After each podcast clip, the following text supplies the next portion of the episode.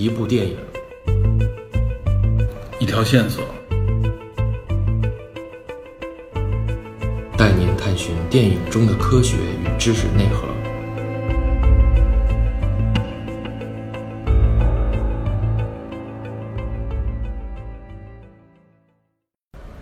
大家好，欢迎收听本期的电影侦探，我是李根。Hello，我是 Peter。呃，今天是咱们这个电影侦探的第一期节目，处女播。这个播是播放的播。我们先简单给大家介绍一下我们这个节目吧。这个节目叫《电影侦探》，嗯，这个“侦”呢是真实的“真”，“探”呢就是探索、探寻的那个“探对，”，对吧？咱们之所以搞这么一个节目的目的，我们需要跟大家简单说一下。嗯，什么目的？对我们这个目的呢，实际上就是说，想通过就是以这个聊这个电影，嗯电影这种现在目前已经非常主流的一种嗯文化娱乐的这种方式，给大家把里边蕴含的这种知识与科学内容呢引申出来，嗯然后呢，我们做一个简单的这种分析嗯，和，这种探寻吧。电影也看了，知识也学了。对，就是说我们希望这个电影我们不仅仅停留在一个表面的这种，呃，看热闹的这么一个状态，对希望能够把后边所所蕴含的一些知识点和一些科学内容，我们能把它能够给引发出来，嗯。让大家对这个电影更感兴趣。嗯。然后同时呢，也是希望大家通过我们这个节目呢，能发现一些有趣的电影可以去看，嗯。因为我们可能现在每年产出电影太多了，但我们经常错过。嗯其实这个我觉得就像旅游一样，啊，旅游我们如果随便到一个地方去，尤其是人文旅游，我们随便去观看，就是走马观花嘛，看热闹，可能大大部分时候都看人，嗯，他给你看什么我们就看什么。嗯。但如果有个导游，或者说我们在旅游之前做了功课，我们有目的的去旅游，嗯。我们了解了旅游目的地的一些背景故事啊，一些典故啊，然后我们含着这些内容去看的时候，这个旅游本身会变得非常有趣味。对。所以我们希望我们这个节目呢，也能给电影以及后边带来的一些知识点、一些科学知识，嗯。能够带来一下这样的趣味，让大家就是说了解知识的同时又欣赏电影，嗯。然后呢，欣赏电影的同时又去了解知识，对吧？就是这样一个，你发现没有，就是这几年啊，嗯。那个科学，包括或者说科学家吧，在电影制作里边儿，嗯。它占的那个重要性越来越大了。比如说，你最喜欢那个《星际穿越》，啊，对，呃，《新穿越》新穿越就就是有有这个基普索恩，他就是在呃这个黑洞方面是可以说是目前世界上最顶尖的这个科学家。他作为这部影片的一个顾问，对，呃，而且这部影片已经成为了呃相关学科的一个教育素材、教材。而且当时我记得是诺兰兄弟也都参与了基普索恩自己在这个大学的这个相应相关的课程，尤其是他那个诺兰的弟弟，他学了一学期的这个天体物理。先学习再拍电影。对，也就是说，包括现在我们知道很多这种不仅仅是科幻电影了，很多电影它都有一个这个类似于像科学顾问方面的这么一个角色。嗯，他一般会邀请一些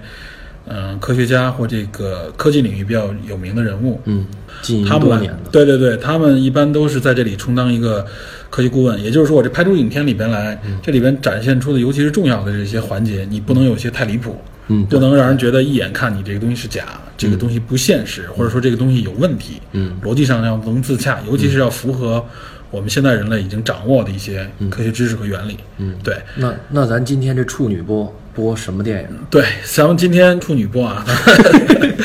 咱们今天讲一部电影，也比较符合咱们这个这个节目的第一期的意义。咱们这部影片就叫做《降临》。降临，咱们节目也降临了。对，好，咱们 Arrival，咱们今天就从这部影片开始讲。这部影片应该是一六年年底上映的，对。咱国内应该是一七一七年的年初上映的，没错。对，然后它是一部科幻片，科幻对，它实际上是根据一个著名的华裔的一个科幻作家的作品这个改编的。嗯。这个作品叫做《你一生的故事》，这个华裔作家就是江枫南，特德·江。特别对，这个江南我们多说两句啊，他是一个其实，在科幻界已经是鼎鼎有名的一个华裔的科幻作家了。对。他生长在美国，呃，然后呢，他其实有差不多有七八部作品，嗯，呃，都是多次获得了这个科幻界的这个大奖，星云奖啊、土星奖。然后这个《你一生的故事》也是我从维基上看到的啊，就是说《你一生的故事》应该是两千年获得了这个星云奖。嗯然后国内好多地方都说他是九八年获奖的，好像应该是九八年这部小说推出。嗯，嗯、反正他是获奖的，对他他是一部获奖影片，获获获获奖的小说。嗯呃，这是这部《降临》这部影片的一个这个原著原著原著说对对，然后《降临》这部影片，两位主演大家也都比较熟悉了，嗯一个是演这个女的语言学家，这个语言学家名字叫做路易斯·班克，叫路易斯班克，在在这个角色的实际上是艾米亚当斯。艾米亚当斯，艾米亚当斯说名字可能咱们不太熟悉啊，但是说影片你肯定知道，嗯。就是那个超那个超人钢铁之躯里边啊，就是最新的这部超人里边，超人的女朋友就那个记者，你知道吧？就是演超人的女朋友的这个人，这这大家应该就能具体能落实了。这男主角那就呃更熟悉了，男主角就是这个鹰眼，在复仇者联盟里面扮演鹰眼那个角色，嗯对。然后 他在里边演那个印博士，他是一个物理学家，物理学家对对。好，我们简单说了一下这个影片的大概的情况，我们介绍一下影片的这个故事概况吧。行，对，我们也简单要说一下，因为必定可能有很多听众没有没有看过这部影片。呃，这部影片是呃是一部科幻片，说的是什么呢？说的是在这个应该是不久的这么一个未来这么一个时间里边，呃，外星人突然降临地球，嗯，因为影片就叫降临嘛，说的就是取的这个一点。这个外星人降临地球有一点特点啊，就是它实际上是突然有十二艘像贝壳状的一个非常巨大的像山一样的这个飞船降临到地球表面，对，然后呢，一共是有十二架这种外星飞船，分别降临在不同的国家，对，分布在地球上不同十二个地点。为什么是十二个？这个后来我们后边我们在分析这部影片的时候，嗯，我们会提到，这里就先介绍一下啊。嗯，然后这它降临到地球以后呢，这个起初的时候呢，就是地球人和这外星人的沟通上是有障碍的，所以这个时候这就引发了这个影片当中女主角在大学里面被这个美国的军方邀请，啊，然后她因为她是个语言学家，被邀请去参与一个和外星人进行详细沟通的这么一个任务。对。对，然后当时她在这个直升机上还见到另外一个科学家，就是这个男主角，嗯，这伊恩博士，他是个物理学家。呃，我觉得这一点就很真实，就是说，如果我们遇到了这个。真的遇到了外星人，那么可能我们和他沟通，首先是第一个最大的一个障碍，也是一个突破口。我们首先要和他能够进行沟通。对，那这种沟通的尝试呢，需要什么样的角色呢？这个过去大家都说，可能肯定要需要物理学家，嗯，就是我们所谓的科学家，因为物理可能是这个世界里面，就我们三维世界里边一个。无论是在什么样的这个环境当中，应该都会通用的这么一套这个技术语言。啊，另外，另外它使用了这个这这个语言学家，我觉得这一点怎么说呢？一个新的一个突破点，这也是本片和这个小说里对一个视角。非常有想象力。因为以前看了好多科幻片，都是只有外星人跟人沟通这块儿没有拿出来单，就是着重呃的，讲。对对对，和外星人沟通基本上上好像一笔带过，要不然就是反正反正要不然就说英文上来就，对对对 反正外星人什么都懂要不然就。直接显示字儿。要不然就对通过电脑，然后可能真正沟通上面有这种间接的沟通上有也有的一种，就比如说这个《超时空接触》那部影片，上世纪九十年代的一部科幻片，非常棒的。它那里边就是说没有真正出现外星人，只不过外星人和我们沟通的时候，通一开始通过的是呃物理和数学的方式。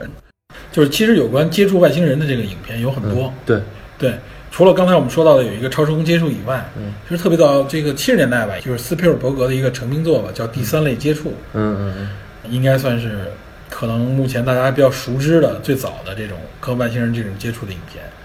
好早以前的。对，这个那个影片有一著名的一个这个声音是哒哒滴哒哒，就这个声音，哎，这一提这个，可能很多人都知道，很多人都听过这个声音，对但未必完全完整看过这个影片。它就是讲述就是地球人和外星人的一个接触，嗯，这种这种文明与文明之间接触的一个过程。然后，其实再往前讲，还有一部科幻片，我记得好像是五十年代黑白片，中咱们中央电视台的电影频道好像还播过益智，译制片，特别早以前，我记得好像是我上学的时候看的啊。嗯嗯，叫做呃《地球停转之日》，这这我这我真没看过。这你不知道吧？这个好像这个最近还有一个改编改编影片，应该是零几年，好像这还是那谁拍的，还是那个对翻拍，还是那个基诺里维斯、哦演那《黑客帝国》那个那个演员，他翻拍的。这个《地球停转之日》说的也是一个，其实是一个外星人降临的故事，哦就是一个当时我就看黑白片很神秘，当时看着很入迷，就一飞碟直接降在纽约时代广场好像是，然后就是里面出来一个大的一个机器人一样的这个角色，然后只有一只眼睛，是一个光似的。当时围了很多这个围观围观群众，不是围观群众，就是部队、军队啊，美国的军队啊、警察什么都围过来。然后那个机器人眼里边会发出那种死光，就激光，点到什么什么就立刻就烧化了。经典，对，这个是当时特别经典的，大家对外星人对机器人的一种想象，对。然后，当然，在这个近期这个影片，它做改编就完全跟这个保留了一些基础元素，但也有很多变化。嗯，这也是一个外星人降临地球的一个影片。嗯，还有一些，比如说《独立日》，独立日就知道吧？独立日也拍过一，还是最近又拍了一个二。最近刚刚对对对去年上映的一部二，对独立日也是这个外星人降临，但只不过这外星人降临完完全就是侵略地球，这种嗯类似的影片就更多了。这个和外星人之间的沟通这个内容就不是在里边占重头的，知道吧？对对对，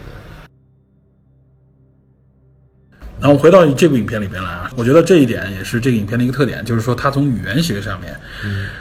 他提到了一重要的一个环节，就是他邀请了这个语言学家去参与这个沟通，因为真的我们和外星人沟通的时候，我们不知道会遇到什么情况。我觉得这个时候语言学家应该是分析语言方面应该是最专业的。对对，主角被带到了这个在美国，这好像是蒙大拿州的一个地点，那个有一个外星人的一个就是这十二个大贝壳其中之一，其中之一，对，这个基地对所在地，对，有一个临时的这个美国军事基地，然后这个主角和这个男主角都被派到这里，他们的任务呢就是通过他们掌握的这种科学知识，试图和这个外星人做沟通。在这个沟通的过程当中，女主角真的起到了一个沟通一个突破口。嗯，对，就是女主角她尝试用文字，嗯和外星人做沟通。一开始大家都是通过外星人的声音，嗯发现分析不出来，嗯这个声调完全没有什么特征。女主角用了一个写字板，在第二次进入飞船的时候，拿了一个写字板，嗯然后在上面这个写这个文字。那说到进入飞船，我们可以多说两句。这个飞船，影片当中营造的这个飞船的环境也是非常的奇特，嗯这个很震撼。这也是跟以前所有飞船都对，这也是我觉得可能给我带来的第一个巨大震撼的一点。嗯就是首先这个被壳状的飞船在这空中，它悬浮在空中吧，离地面有个十十来米的距离，对，非常巨大，整个这个形体看上去好像就像一个这个岩石状的一个一个大山一样。然后呢，从底部呢，这个车到那儿，然后有一个升降机把这个人送上去。对，我觉得这挺牛的，它既不落地，也不是在空中高高的悬着，对，进入的方式的时候，我记得啊，它也有一些细节。进入的时候，你能往上看的时候，像一个井一样，对，像一个深井，一直通天，然后上面有一个亮点。实际上，那是非常非常内部的一个舱体通道吧对，一个通道。进入到这个通道的时候，立刻它整个的这个重力环境就变了。对它并不是悬浮，而是说它呃原来是本来是垂直于人垂直于地面站立嘛，上去。进入到飞船内部也是也是垂直于地面的，突然哎，它垂直于这个船体的内部，也就是和地面保持平行了。当时有个细节，我记得有一个人的 iPhone 进入到那环境里边就开始来回的翻转，对对。就告诉你 OK，这个时候这个这个可能地磁的方向就就产生了变化。嗯。这个影片也是把进入这个外星飞船作为一个非常重要的一个场景，嗯。所以它这块烘托气氛烘托的非常好。嗯。在这个环境里面和外星人展开沟通，嗯。然后通过若干次的沟通，呃，以路易斯博士发现的这个突破口，慢慢开始理解和领会与外星人沟通的方式。在这个影片当中介绍了，其实在小说里说的很详细，它实际上叫做这个管这外星人叫七只桶。七只桶对，它的语言也很奇特啊，它分为七语和七言，就是语它分发生的这个语言和这个纯文字的语言两个之间还不关联。这个到后边我们会详细介绍这里面的这个原理。然后在这个沟通当中，沟通的过程当中，女主角逐逐渐的产生了一种嗯。呃奇异的这种类似于幻觉的这种嗯景象，嗯。她好像立具备了一定的这种外星人赋予的能力，通过语言这个获得的这种能力，这个能力呢，就是好像类似于能看到穿越未来，能够看到未来的景象。在这个过程当中呢，由于外星人和在十二个地点和地球人在接触，不同的国家在和这个外星人在在接触，或者因为时间很短暂嘛。这个不那个当时我记得这个路易斯博士也说，我们可能要需要很长一段时间这种沟通，才能相互是就完全的理解对方在说什么的表达的含义。但是由于时间短，在这么短的情况下，又是各国在不同的沟通，这里边就是各国与国之间产生了一个分歧。对，那以中国为代表的一个一些国家呢，就是认为外星人跟我们和地球人之间可能是一种敌对状态。对，所以这个时候地球人要向外星人宣战。当时是以以中国为首，俄罗斯什么的是有四个国家，这是一个电影营造的一个矛盾点。这个在小说当中是不完全对应的。嗯，然后在这个过程当中，女主角运用自己掌握的外星语言和她所看到和理解的这个内容，通过自己的手段，在和外星人的进一步沟通当中，阻止了这个。这个战争的发生。对战争的这个爆发，这里面很很奇特的一个场景，就是女主角通过预知未来的方式和中中国方面的一个可以说是上将军。对上将军，这相当于是一个呃类似于中国一个非常重要的一个角色，他掌握着和外星人是否开战的这个这个决定权，在这个即将爆发战争之前，然后他通过这种预知未来和穿越未来的这种类似的方式，和上将军有了一个。呃，神秘的一个沟通，然后呢，他在在在目前现实的这种紧迫环境下，给山军打了一个电话，对，从而通过这个电话证明自己的能力，而阻止了这个人类和外星人开战。对。对，呃，这个外星人，这影片里面最后说一下，外星人到达地球里边，他这里面介绍了一个概念，是外星人希望这个。呃，得到地球人的协助，嗯。在未来，在在三千年之后呢，说未来地球人会协助外星人逃过一个重大的灾难。这里面并没有详细展开，但大概的情节是这样。对，对，这个是电影的情节。那我们应该介绍一下它对应的这部小说《你一生的故事》。对，小小说里边其实和电影还是有一定的不同。对，对就是就是你刚才说的那个和外星人开战这段小说里，我我记得是没有的。嗯，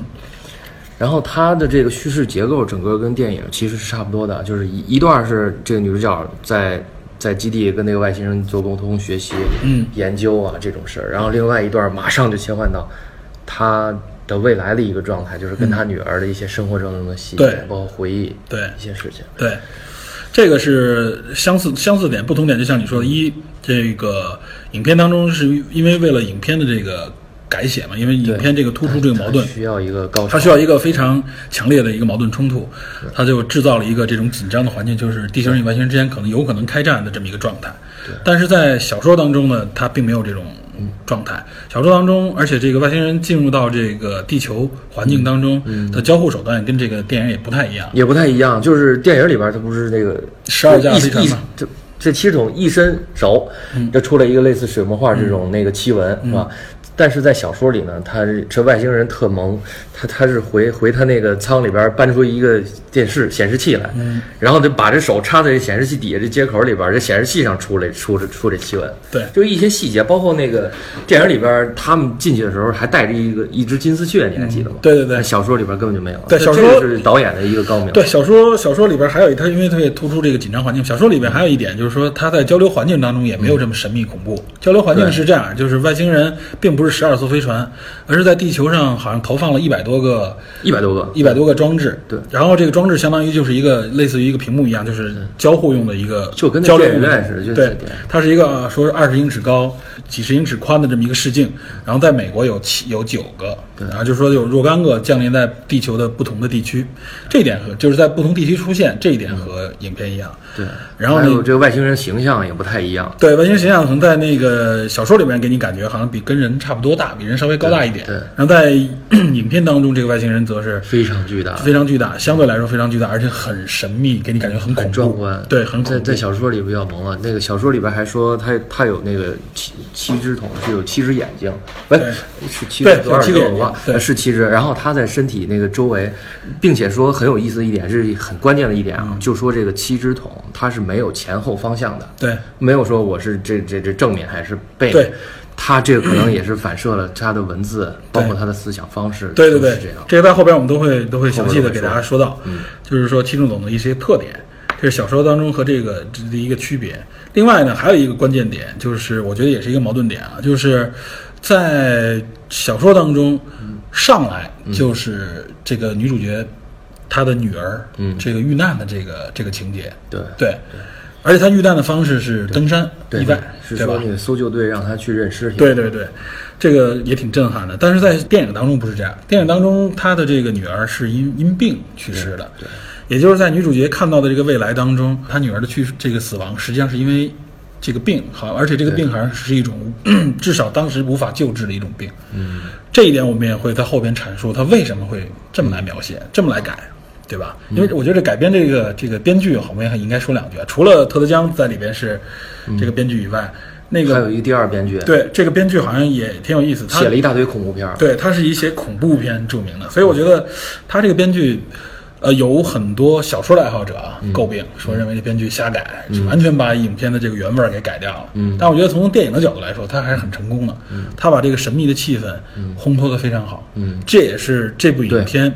这部影片实际上在呃，就是今年一七年的这个奥斯卡的嗯这个评选当中，它有多项提名，对，包括以最佳影片、最佳女主角。嗯，虽然最后只得了一个好像是最佳音效，对，对，但是实际上它有多项提名，也就说明也是说明了对这部影片的一个认可。嗯，对，因为科幻片进入到这个奥斯卡当中，相对来说还是属于比较少的。嗯，奥斯卡相对来说更喜欢一些文艺片啊，更深刻的一些影片。嗯对。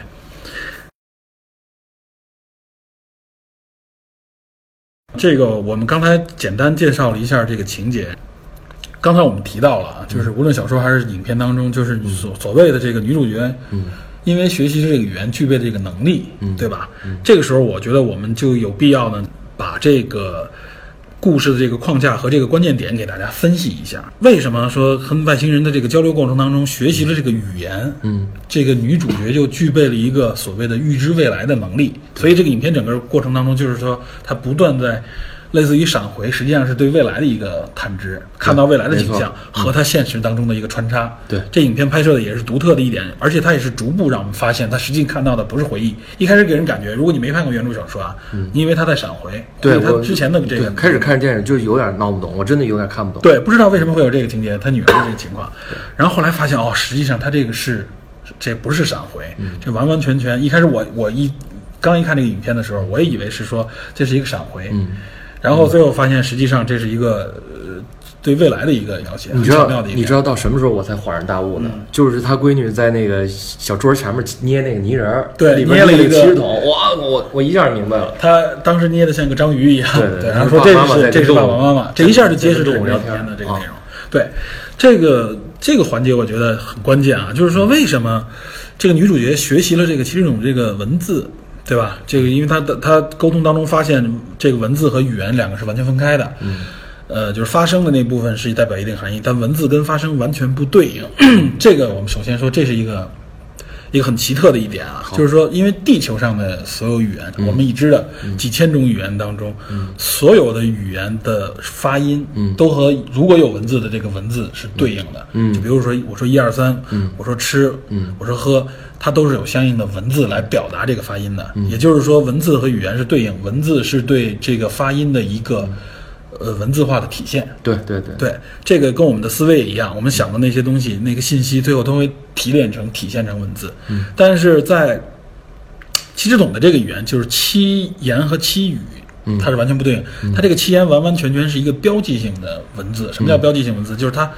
完完全全有自己的独立含义，但它没有发音。嗯，它不是跟发音过来的，发音是发音，发音我没有对应的文字，但我这个文字表现出来的是一种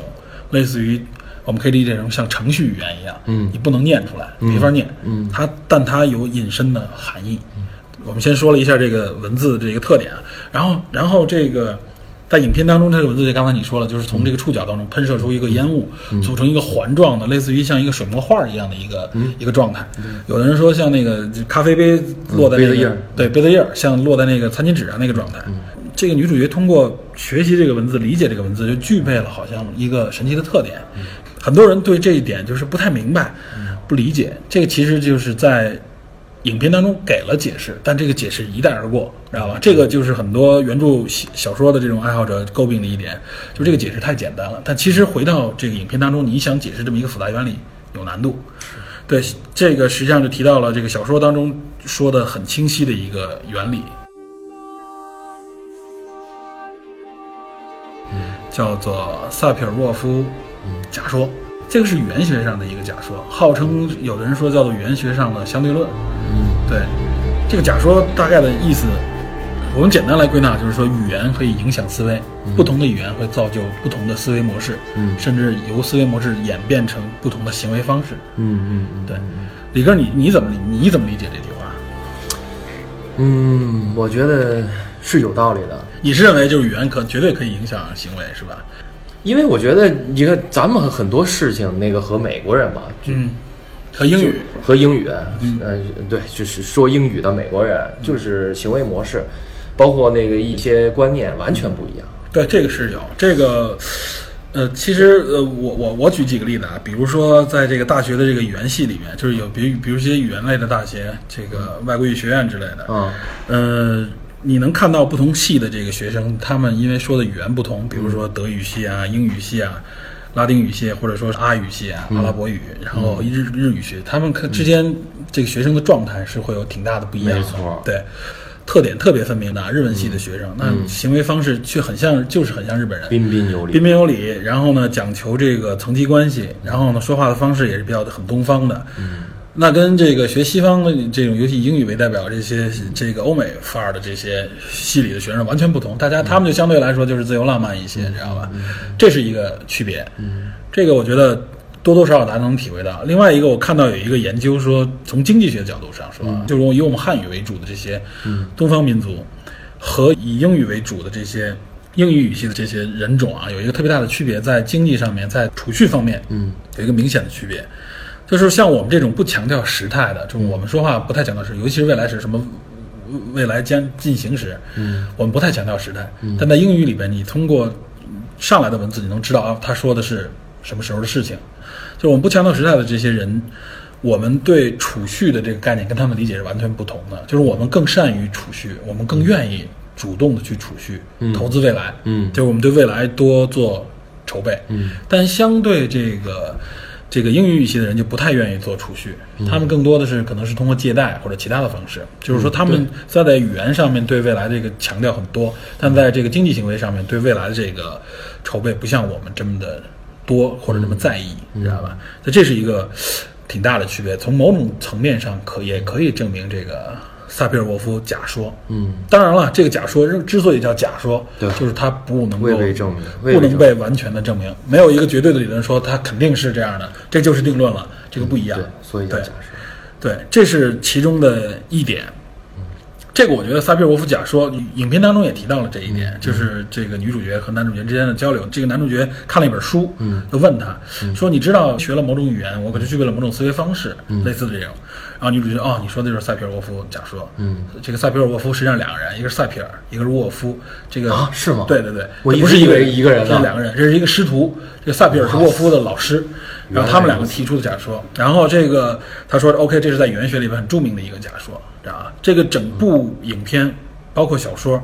就是以萨皮尔沃夫假说作为理论基础的，也就是说，你必须先能够认知和接受这个假说，嗯，那整个整个影片的这个故事也就成立了。就很多人没看懂，说，哎，这个女这个人怎么预具备了这个外星能力？就因为学这语言就具备了吗？OK，那么他这里面有一个非常强悍的一个背景作为支撑，就是萨皮尔沃夫假说摆在这儿，嗯，这是我的这个理论基础，只不过我把它推至一个极限，嗯，就是我们认为的这个行为差异可能是细微上的差行为差异，他把这个就完完全全推到了一个非常大的一个极限，嗯嗯。就是是外星人语言完全不同，不是种族了，而且而且是不同星球的一个语言之间的一个一个差异。然后我们一会儿再说这个差异为什么巨大，差异在哪儿？嗯我们一会儿再说。就是我们要先理解它是一个整部影片的一个理论基础，作为这个你能够理解影片的第一把钥匙。呃，江峰南就是特德·江这个作品好，他之所以能获奖，嗯，这个科幻作品获奖的这个重要的点也在这儿。呃，江峰南是一个他学计算机的，对，然后他实际上也在很多学科上都有都具备很深的这个研究。嗯，他这部小说里边以语言学的这么一个独特的一个塞皮尔沃假说为为理论基础，这实际上也是他获奖的一个主要原因，就是他通过很独特的一个从语言的角度来描述科幻，而且他这个科幻在这个假说的面前又显得非常合理。对对对，就是说他只不过把这个假说推至推向极致嘛，不同星球的这个差异带来了极大的这种能力上的差异。对，没错。对，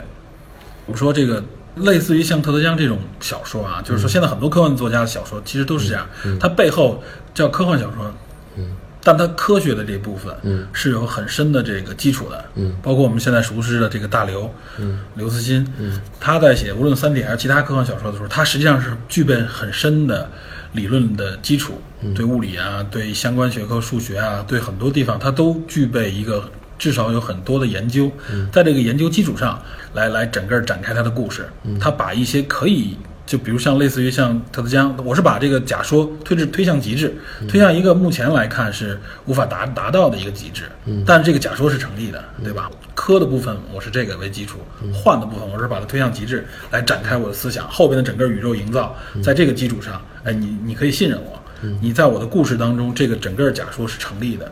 那我们原来理解的科幻小说，就像你经常说说这完全就是天马行空，呃，就是完完全全的这种幻、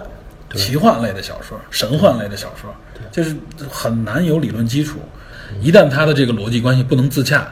我们就很难接受这个作品，对吧？包括很多电影也有这个问题。那么回到这部小说，就是说它这个基础很扎实，它提出了一个很独特的，一个从语言学角度。这个假说作为理解影片的一个一个整个脉络的一个关键的一个钥匙。然后刚才我们就提到了啊，这个女主角是因为学习了这个语言，嗯，对吧？逐步具备了一种类似于穿越未来的这么一个能力，就是在影片当中，她不断的看到一些景象，最后我们发现她实际上看到的是未来的景象。在小说当中，她上来就是说，好像给你感觉现实当中遇到外星人是回忆。然后那个跟他女儿生活的那部分好像是现实，或者是给你感觉两部两个东西是在同时进行，但肯定不在一个时空当中。对。那么是什么样的语言能让他具备这种能力？这里边就提到了另外一个难点，这也很多人看不懂这部影片，认为这部影片这个哎呀没意思的一个一个关键点，有的人不能接受的一点，这里就提到了影片当中一带而过的一个原理，叫做。费马最小时间率。